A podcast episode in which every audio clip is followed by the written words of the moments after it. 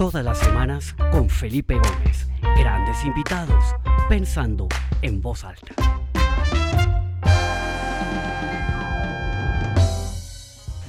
Bueno, bienvenidos a esta nueva edición de Pensando en Voz Alta, otro martes que nos encontramos acá para pensar, para eh, conocer el punto de vista de alguna persona, algún invitado, que como todas las semanas traemos un invitado de alguna parte del mundo, de alguna disciplina diferente, Hemos tenido artistas, médicos, empresarios, emprendedores, ejecutivos, pintores, de todo. Ha sido un, un, viaje increíble. Estamos ya en el episodio número 68. Y hoy tengo una invitada absolutamente fascinante, una mujer eh, muy exitosa en el mundo corporativo que ha hecho una carrera maravillosa en grandes multinacionales. Estuvo 20 años con PepsiCo, antes Frito Lay, cargo espectacular, eh, un desempeño espectacular en sus cargos como country manager en Colombia, como directora de toda la parte norte de América Latina para esta gran multinacional y hace unos meses aceptó un reto inmenso, un reto fascinante que es liderar eh, el Grupo Energía de Bogotá, TGI Grupo Energía de Bogotá, una gran empresa de energía con un eh, potencial inmenso y que estoy seguro que en manos de esta gran mujer Mónica Contreras va a lograr cosas absolutamente espectaculares. Entonces, pues démosle la bienvenida a Mónica Contreras a Pensando en Voz Alta. Mónica, qué alegría tenerte hoy acá. Esta es tu casa y estoy muy emocionado de esta conversación que vamos a tener. Felipe, buenas tardes ya casi. Eh, un gusto estar contigo y mil gracias por esta amable invitación que me haces a Pensando en Voz Alta eh, y adicionalmente eh, mil gracias por esa generosidad de tantas palabras lindas en mi presentación. Mónica, siempre comenzamos de la misma manera. Yo creo que los últimos 16, 18 meses para todos han sido tal vez los meses más desafiantes de nuestras carreras y de nuestras vidas. Yo creo que nunca preveímos, y yo creo que ese, ese, ha sido un tema que ha sido en común de todos los invitados que hemos tenido, a nadie se le pasó por la mente ni tenía en su matriz de, de posibles eh, contingencias en su vida tener que enfrentarse a una pandemia como esta, con todo lo que esto ha conllevado, la cuarentena, eh, el, eh, la emergencia sanitaria, la pérdida de personas queridas, eh, y cercanas, eh, mucha angustia por tanta gente hospitalizada, tanta gente enferma, pero al mismo tiempo ha sido una, un tiempo que nos ha dejado grandes lecciones, que nos ha dejado grandes eh, reflexiones y quisiera preguntarte ¿qué te ha dejado esta época de pandemia? ¿Cuáles son estos grandes aprendizajes que, que, que, te han dejado estos, estos, estos meses tan raros que nos ha tocado vivir? Bueno, pues efectivamente, Felipe, más en mi caso, porque en mi caso yo llego al negocio de TGI contratada en plena pandemia. Entonces yo también hago un cambio de vida eh, laboral importante y yo te diría que el primer aprendizaje desde el punto de vista del liderazgo es eh, el, poder de la empatía, ¿sí? Eh, para mí ese ha sido un aprendizaje magistral y te digo magistral porque el ser empático eh, con las personas, en, entender eh, dónde estaban, eh, cuál era la vivencia que cada uno estaba teniendo en esta pandemia y el que el poderte acercar a través de una cámara como estamos tú y yo en este momento, pero tener una conversación abierta y franca con toda la confianza de que estaba llegando alguien que quería habilitar un negocio, pero antes que nada transformar vidas y apoyar y saber dónde estaban eh, cuál era su condición incluso laboral, Felipe, en una organización como esta, tú sabes que tenemos gente en campo em, y que lógicamente poderles habilitar a esas personas las capacidades mínimas para que pudieran estar conectadas era ya un desafío. Y si a ese desafío le sumábamos que pudiéramos sentarnos a hablar y generar un nivel de confianza para poder influenciar y movilizar, era sustantivo. Yo te diría que el primero fue el poder de la empatía, como esa capacidad sustantiva que los líderes tenemos que tener para poder influenciar y poder movilizar. El segundo es la, el poder de la comunicación, o sea, eh, comunicar, comunicar, incluso poder decir las cosas que no sabíamos. La gente, yo me acuerdo que me preguntaba, ¿y cuánto, cuánto más tiempo estaremos trabajando así? Y era una pregunta sin respuestas, porque pues no estábamos claros cuánto más podíamos estar así y poderle decir a, la a las personas incluso esas cosas que no sabíamos, pues también desde el punto de vista del liderazgo te hace a ti ser un líder distinto, un líder de que no te las sabes todas, que no tienes todas las respuestas. Y eso me ayudó muchísimo a esos primeros eslabones de confianza que tenía yo que generar para aprender de un negocio, de una organización a la que llevaba. Eso muy, muy importante desde el punto de vista eh, profesional, te diría. Ahora, desde el punto de vista personal y familiar, yo sí te diría que me volví a encontrar con mi casa. O sea, yo creo que todas las mujeres nos volvimos a encontrar con la casa, con el hogar. empecé a descubrir espacios que antes yo me mudé de apartamento, entonces fue una, una experiencia interesante, pero yo encontré, me volví a encontrar con mi casa y con mi casa en un montón de cosas que antes había dejado de hacer, ¿sí? Y que en el mundo laboral en el que está uno viajando, eh, casi que llega y se convierte a veces visitante de, la casa, este, creo que fue una experiencia súper linda, que además hoy en día la disfruto un montón, la llevo conmigo y que en este nuevo mundo de flexibilidades que estamos construyendo es parte de lo que quiero dejar conmigo. Espectacular.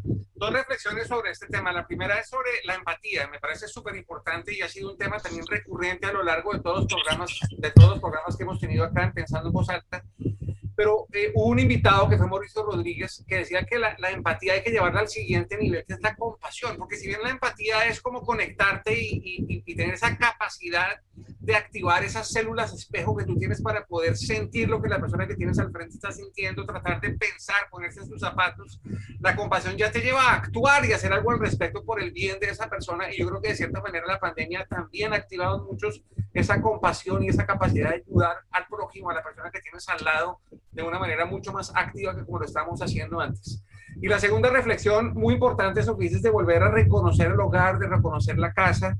Eh, pusiste el ejemplo de las mujeres. Yo admiro, aplaudo y me encantan las mujeres ejecutivas. Siempre me, me ha encantado tener mujeres alrededor mío en el, en el entorno empresarial, en los equipos de liderazgo en las empresas en las que he estado pero también parece súper importante ese proceso de redescubrir el hogar, la importancia y el rol de la mujer en la casa, que es importantísimo, y me parece fantástica estas lecciones que, que has tenido. No sé si tienes algo para profundizar sobre esa, ese eslabón entre la empatía y la compasión que, que pudieras compartir con nosotros. Total, Felipe, porque al final la compasión es ponerte en los zapatos del otro, ¿de acuerdo? Y entender eso y construir desde ahí la posibilidad de un liderazgo que en mi caso que estaba llegando, pues fuera capaz de influenciar y de transformar, que es parte eh, de, lo que yo estoy haciendo actualmente en mi rol y que además me encanta porque es transformar con propósito.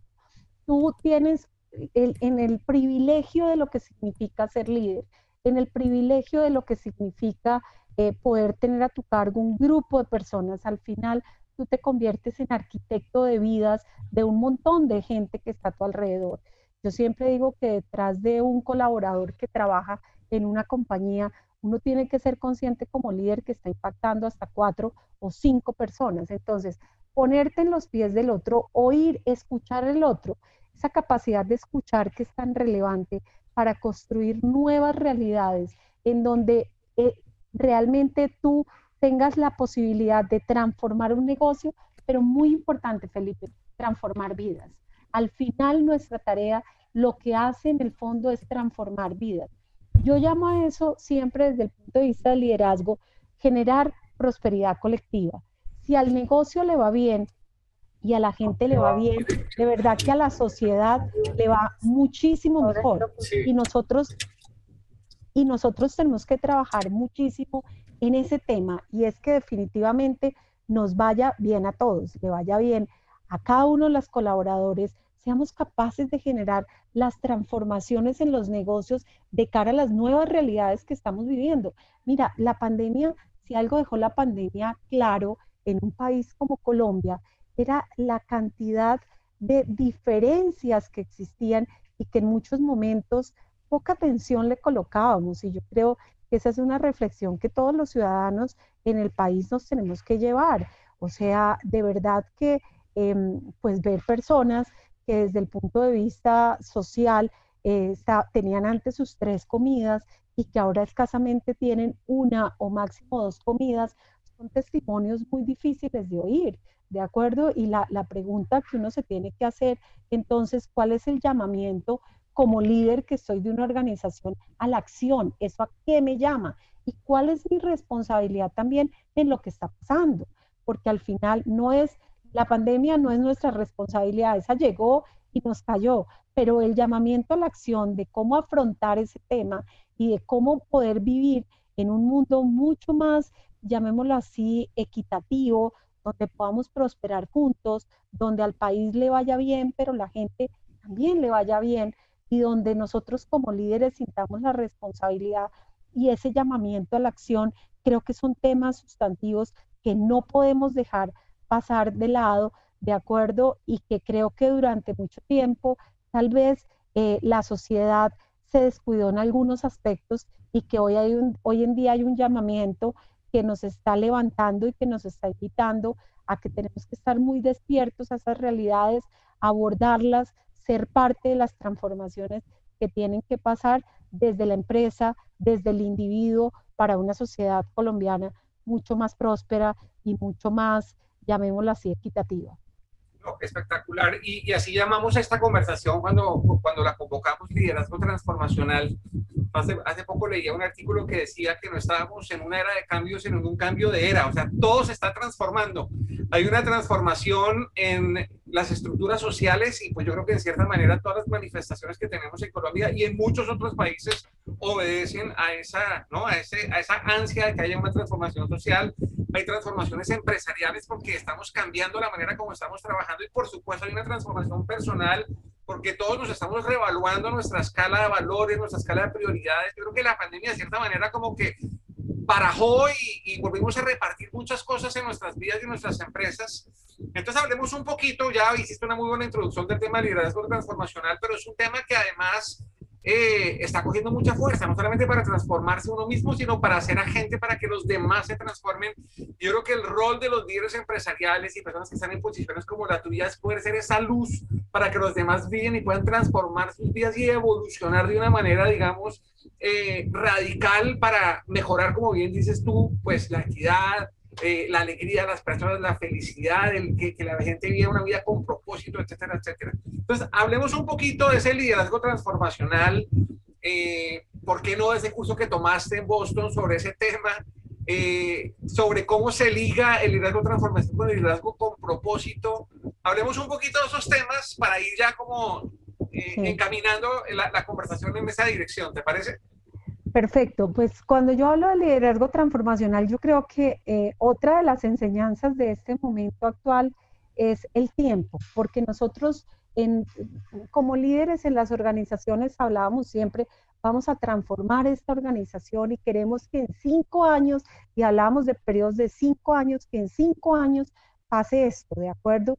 Y algo que está cambiando es esa agilidad en los tiempos en que las transformaciones se tienen que dar porque yo creo que definitivamente aquí estamos abocados a transformar los negocios, a transformarnos nosotros o a morir. O sea, yo sí lo digo de esa manera, de forma importante. Entonces, ¿en qué consiste ese liderazgo transformacional? Pues básicamente yo, yo siempre lo, lo coloco y hablo muchísimo de la famosa teoría de la U, es si yo tengo que llegar de A a B, y este es el punto B, permíteme que yo aquí cierre una cosa. De A a B, ¿de acuerdo? Pues lo más fácil de llegar a A a B es una línea recta. Matemáticamente uno dice, esto es una línea recta, pero realmente lo que se habla y lo que se aprende es que tú debes moverte en una U. Y bajar por la U tiene una llegada, que es este punto, y después empezar a subir. ¿Y de qué se trata la, la, la llegada y de empezar a bajar por la U?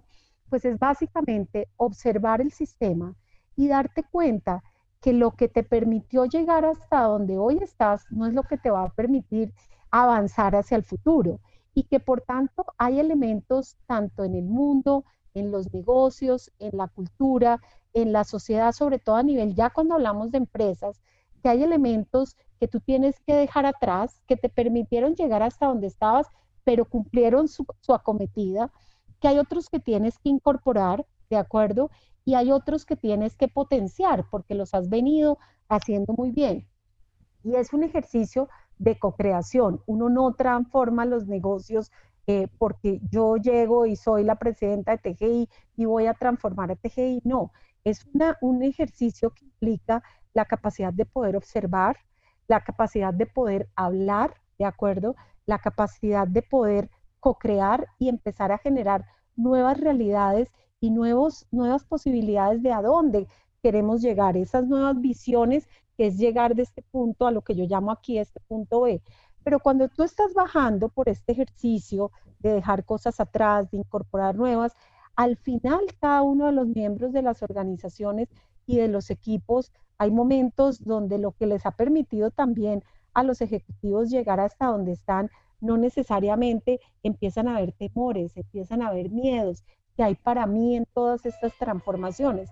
Entonces te encuentras con un ejercicio donde desde el punto de vista de lo que significa básicamente el trabajo del ser, del colaborador, es sustantivo, ¿de acuerdo? ¿Por qué? Porque tú tienes que empezar a abordar la posibilidad de co-crear esas nuevas realidades, pero entender que el individuo también está bajando y que el que va a generar la transformación no es una empresa, llámese como se llame su nombre, sino un grupo de individuos, un grupo de personas que son los que hacen posible esa marca. ¿De acuerdo? Entonces, desde ahí hay muchos elementos adicionalmente los que tú tienes en estos procesos de transformación que acompañar a las personas en procesos de coaching, en procesos de feedback, en procesos de esa capacidad de poderse comunicar para construir nuevas realidades y empezar a generar un propósito común que empiece a inspirar a la organización y a los equipos hacia dónde se quiere llegar y que adicionalmente todo el mundo se siente identificado. Cuando tú encuentras visión y propósito en un ejercicio de co-creación, donde todo el mundo se siente eh, que ahí se, se, ve reflejado y que ahí hay parte de lo que se está haciendo, empezar a subir es muy sencillo, porque aquí está claro todo lo que tenemos que dejar, ¿de acuerdo? Dejar atrás, todo lo que tenemos que abandonar se identifican las cosas potenciales que hay que traer, ¿de acuerdo? Y tú empiezas a subir de manera conjunta con los equipos a qué tiene que pasar para generar ese sueño. Y seguramente te encuentras con muchos modelos de, de organizaciones, pero al final para llegar a ese sueño, además de esas capacidades que tendrás que construir en los líderes, eh, capacidades adaptativas, donde lo técnico está muy bien conocido, pero la capacidad adaptativa es la que tiene que permitirte que tú empieces a subir de una manera sustancial. Entonces, definitivamente en esa subida esa capacidad adaptativa, seguramente los modelos como las organizaciones han trabajado no necesariamente van a ser lo mismo. Tienes que decidir para llegar a estas cosas y transformarlos. Estos son mis cinco avenidas en las que quiero trabajar. No necesariamente, o en mi mundo siempre me ha funcionado que esas organizaciones por silos, jerárquicas, ya se tienen que dejar atrás, que tú tienes que trabajar mucho más con organizaciones livianas, con equipos multifuncionales, donde participe el frontline de las compañías para que se puedan sentir identificados, donde hayan unos sponsors que trabajen en esas iniciativas, más que esos grandes títulos de, de vicepresidentes y donde hayan equipos comando con gente de diferentes áreas capaces de hacer ese proyecto realidad.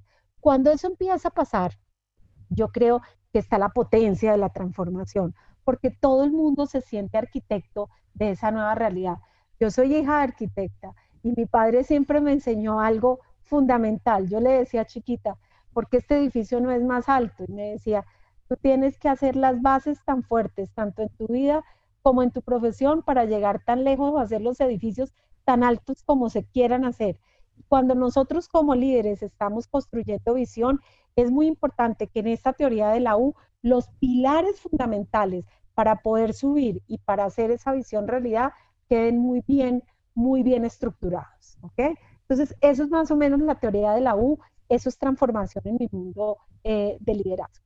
Me encanta la teoría de la U porque esa bajada a la parte baja de la U implica, tú lo dijiste, miedos, angustias, ¿no? En, enfrentarse a esos temores que uno tiene. Y yo creo que otra gran lección de la pandemia, desde mi perspectiva, es el derecho a la vulnerabilidad. Yo creo que el, el, tener esa capacidad de, no sé, abrir nuestro corazón, nos estaba el paradigma anteriormente de que los líderes y los altos ejecutivos tenían siempre que estar, ¿no? Pues eh, eh, digamos, con las, con las riendas en la mano, con eh, claridad lo que venía. y en cierta manera la pandemia nos dio como la, la, nos abrió la puerta de poder ser vulnerables y de hecho participé en varios eh, grupos de altos ejecutivos en los que inclusive hubo lágrimas porque había tanta incertidumbre y tanto miedo a lo que estaba pasando que como que nos dimos el derecho otra vez a ser vulnerables y yo creo que esa vulnerabilidad deberíamos tratar de mantenerla hacia adelante porque es parte fundamental de afrontar eh, y, de, y de darnos cuenta que existen esos temores, esos miedos, esos desafíos y que, eh, y que el, el, poder ser honestos y transparentes frente a eso es parte de ese proceso de transformación, ¿no? ¿Qué rol ha jugado la vulnerabilidad en ti personalmente y en ti como líder de otras personas para poder eh, acelerar o, o, para poder desarrollar procesos de transformación de una manera mucho más contundente? Pues mire, Felipe, yo, yo le digo una cosa que además, si alguien le ha tocado vivir vulnerabilidad en, este últimos, en estos últimos meses o en este último año, soy yo, porque es que cuando yo tomo la decisión de cambiar mi rol laboral, pero adicionalmente cambiar de sector, venirme de consumo masivo, donde todo me lo sabía, donde, mejor dicho, casi que como dice uno, uno a veces se siente con capacidad de dictar cátedra, ¿de acuerdo? Y de, de, enseñar a un montón de personas y llegar a otro sector que no conocía, que era el sector de energía, donde, donde realmente estoy aquí gracias a las personas que me rodean. O sea, este es un mundo que desde el punto de vista técnico, pues a mí que me hablaran de hidrógeno, me hablaran de gas, ¿de acuerdo? Y me hablaran de, de energías renovables, era, sí los, sí los tenía claro, lógicamente las compañías, sobre todo una multinacional como la que en la que yo estaba, pues estábamos muy comprometidos ya con medio ambiente y demás, pero ya llegar al nivel de estos temas como estoy hoy, pues implicaba mucha vulnerabilidad y mostrarte en una posición de estar dispuesta a aprender y tener la empatía para que la gente te enseñe, ¿de acuerdo? Y que realmente se den cuenta que desde lo técnico hay alguien que no lo domina todo, pero que está aquí para facilitar las posibilidades de transformar negocios, pero también para ponerme con esa compasión, como dice Mauricio, en los pies del otro y poder decir, oiga, ¿sabe qué? Lo que usted me está enseñando tiene un valor y si nosotros construimos juntos sobre esto que usted me está enseñando, seremos capaces de llevar a esta organización a un siguiente nivel que es en el cual nosotros requerimos para poder ser sostenibles y sustentables, dados todos los cambios que están pasando aún más en este sector, cambios climáticos, energías renovables, ¿de acuerdo? Y que al final es sustantivo que nos movamos, ¿sí? Nosotros en un negocio como este, esta organización ha sido muy buena y hay técnicos maravillosos que han sabido transportar gas de la mejor manera, de la mejor manera, pero resulta que en el mañana no necesariamente seguiremos transportando gas porque el gas es la mejor energía para todo lo que significa esta transformación, ¿de acuerdo? Que tiene que pasar, pero tenemos que ir a buscar otras fuentes de energía. Hidrógeno, como ya estamos innovando en, micro LNG, entendiendo que adicionalmente los modelos de negocios que tenemos hoy van a tener que ser modelos mucho más asociativos. Este es un negocio donde toda la cadena de abastecimiento está muy segmentada, está la gente del upstream con Ecopetrol y con todo ese grupo que están dedicados a todo lo que significa la producción, todo el midstream, donde estamos los transportadores y después viene toda la parte de los distribuidores. Y son tres segmentos completamente separados donde al final lo que también es parte del desafío es no solamente transformar un negocio, sino impactar en cómo hacemos para que toda la cadena, veamos que afuera hay unos consumidores que necesitan cada día y que ya seguramente por la mañana se bañaron, cocinaron con gas y que necesitan un producto mucho más affordable todos los días, pero que la posibilidad de poderse pasar de carbón o de leña a gas ya significa prosperar y que nuestra tarea está ahí, que impactamos un montón de comunidades cuando hacemos eso y que impactamos vidas de acuerdo con energías eh, sustentables y sostenibles, pues es parte de la tarea que tenemos, Felipe. Entonces, vulnerabilidad la que estoy viviendo, de aprender vulnerabilidad y yo diría muchísima humildad para aprender de otros y para que juntos podamos co-crear, poderles brindar lo mejor de mí, esas cosas que yo creo que nos pueden permitir como personas y como grupo eh, avanzar y llevar este negocio eh, a otro nivel. y uno va cambiando de negocio, lo único que queda es la marca personal, ¿no? Y yo siempre digo eso, lo que la gente no se le va a olvidar es Mónica Contreras, lo que la gente se le puede olvidar es que ella estuvo en estas y estas organizaciones, pero lo único que no va a cambiar es la marca del líder y sobre eso hay que trabajar mucho. Súper importante. Mira, ya se nos, está acabando el tiempo quisiera hacer como una última, eh, una última pregunta y es, has utilizado una serie de palabras como agilidad, co-creación, eh, riesgo, etcétera, que uno podría como, como mm, relacionar más con pequeñas empresas, ¿no? Con startups, con, con emprendedores. Eh, tú has estado siempre en estas grandes multinacionales, o sea, una empresa como PepsiCo, como Frito-Lay, grandes compañías eh, complejas en sus estructuras políticas, muchas veces lentas en sus procesos de tomas de decisión. Estás otra vez en una gran compañía, pero cada vez, y parte de lo que yo hago y a lo que le dedico mi vida es tratar de ayudar a las compañías a que incorporen estos, estas mentalidades, estos comportamientos del emprendedor y que se vuelvan parte de, de esas culturas corporativas. ¿Cómo ha sido tu experiencia, tanto en PepsiCo como ahora en, el, en el, grupo Energía Bogotá, en, en, adoptar estas, estas mentalidades y comportamientos de los emprendedores, ¿no? de las startups? Porque al final las compañías que van a mandar, que van a ser exitosas, son las que tienen ¿no? ese volumen, esa, esa capacidad de capital, esa base instalada de clientes, esa cobertura global, pero que al mismo tiempo son capaces de moverse de una manera ágil de eh, afrontar grandes desafíos, de asumir riesgos, de trabajar juntos para co-crear. ¿Cómo, ¿Cómo encuentras esa, esa unión, esa extrapolación entre el mundo corporativo y el mundo del emprendedor? Mira, eh, Felipe, si algo ha cambiado es eso. Durante mucho tiempo esas compañías que tú mencionas eh, consideraban y considerábamos cuando estábamos adentro que si no era hecho por nosotros, no estaba bien, ¿de acuerdo? Este, y era casi parte de lo que protegíamos en los modelos de negocio. Tenía que ser hecho por nosotros para que fuera muy bien hecho. Y eso llevó a organizaciones lentas, eso llevó a que incluso desde el punto de vista de los negocios, la toma de decisiones no fueran unas tomas de decisiones rápidas y que en muchos momentos las ventajas competitivas se empezaran a achicar porque habían otros que lo hacían de manera mucho más ágil, mucho más rápida y podían entregar un producto o un servicio y que rápidamente empezaba a penetrar en el mercado. Entonces, yo sí algo que algo creo fundamental es que el momento actual de todos los negocios, de todos los negocios requiere entender en qué somos buenos, en qué nos debemos concentrar y en, la otra parte mirar a aquellos que están haciendo bien y buscar los modelos de negocios necesarios para poderlos incorporar como parte del, del, negocio. Si nosotros no tenemos esa capacidad de estar mirando el ecosistema y entender lo que otros están haciendo y nosotros poder traerlos a nuestro negocio, definitivamente los tiempos en las transformaciones con los que nos tenemos que mover se hacen lentos y las efectividades también se hacen lentas. Entonces, yo creo que los startups eh, definitivamente, y, aquí en Colombia muchísimo más, para todas estas compañías, la posibilidad de incorporarlos, pero al tiempo de crear nuevos eh, business model que nos permitan trabajar con ellos, es lo que nos va a permitir prosperar juntos, reactivar la economía, que no es una tarea menor, esa es una tarea en la que tenemos que estar abocados todos los días quienes estamos liderando y ahí hay mucha reactivación económica que tenemos que incorporar al negocio si realmente queremos reactivar país.